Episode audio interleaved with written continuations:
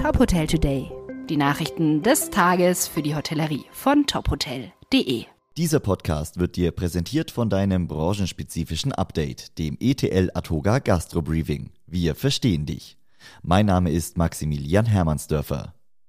Hotellerie und Gastronomie werfen nach der langen Durststrecke des letzten Winters einen positiven Blick auf die anstehende Wintersaison. Ein großes Problem ist aber weiterhin der Fachkräftemangel. Das sagen die Hotelexperten von MRP Hotels. Allein in Deutschland hätten in der Pandemie 325.000 Fachkräfte die Branche verlassen. In Österreich seien es bis zu 55.000. Eines ist für die Experten sicher, der berufliche Ausgleich ist so wichtig wie nie zuvor. Vor allem die Hotel- und Tourismusbranche sei für ihre fordernden Arbeitszeiten bekannt. Flexible Arbeitszeitmodelle könnten eine Lösung des Problems sein. MRP Hotels nennt als Beispiele die beiden 25 Hours Hotels in Hamburg, die aktuell eine Vier-Tage-Woche testen.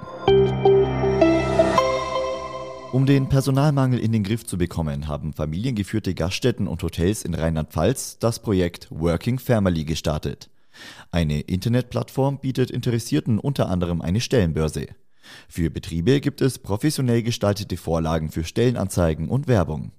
Das Wirtschaftsministerium unterstützt diese Initiative mit einem Zuschuss von 100.000 Euro.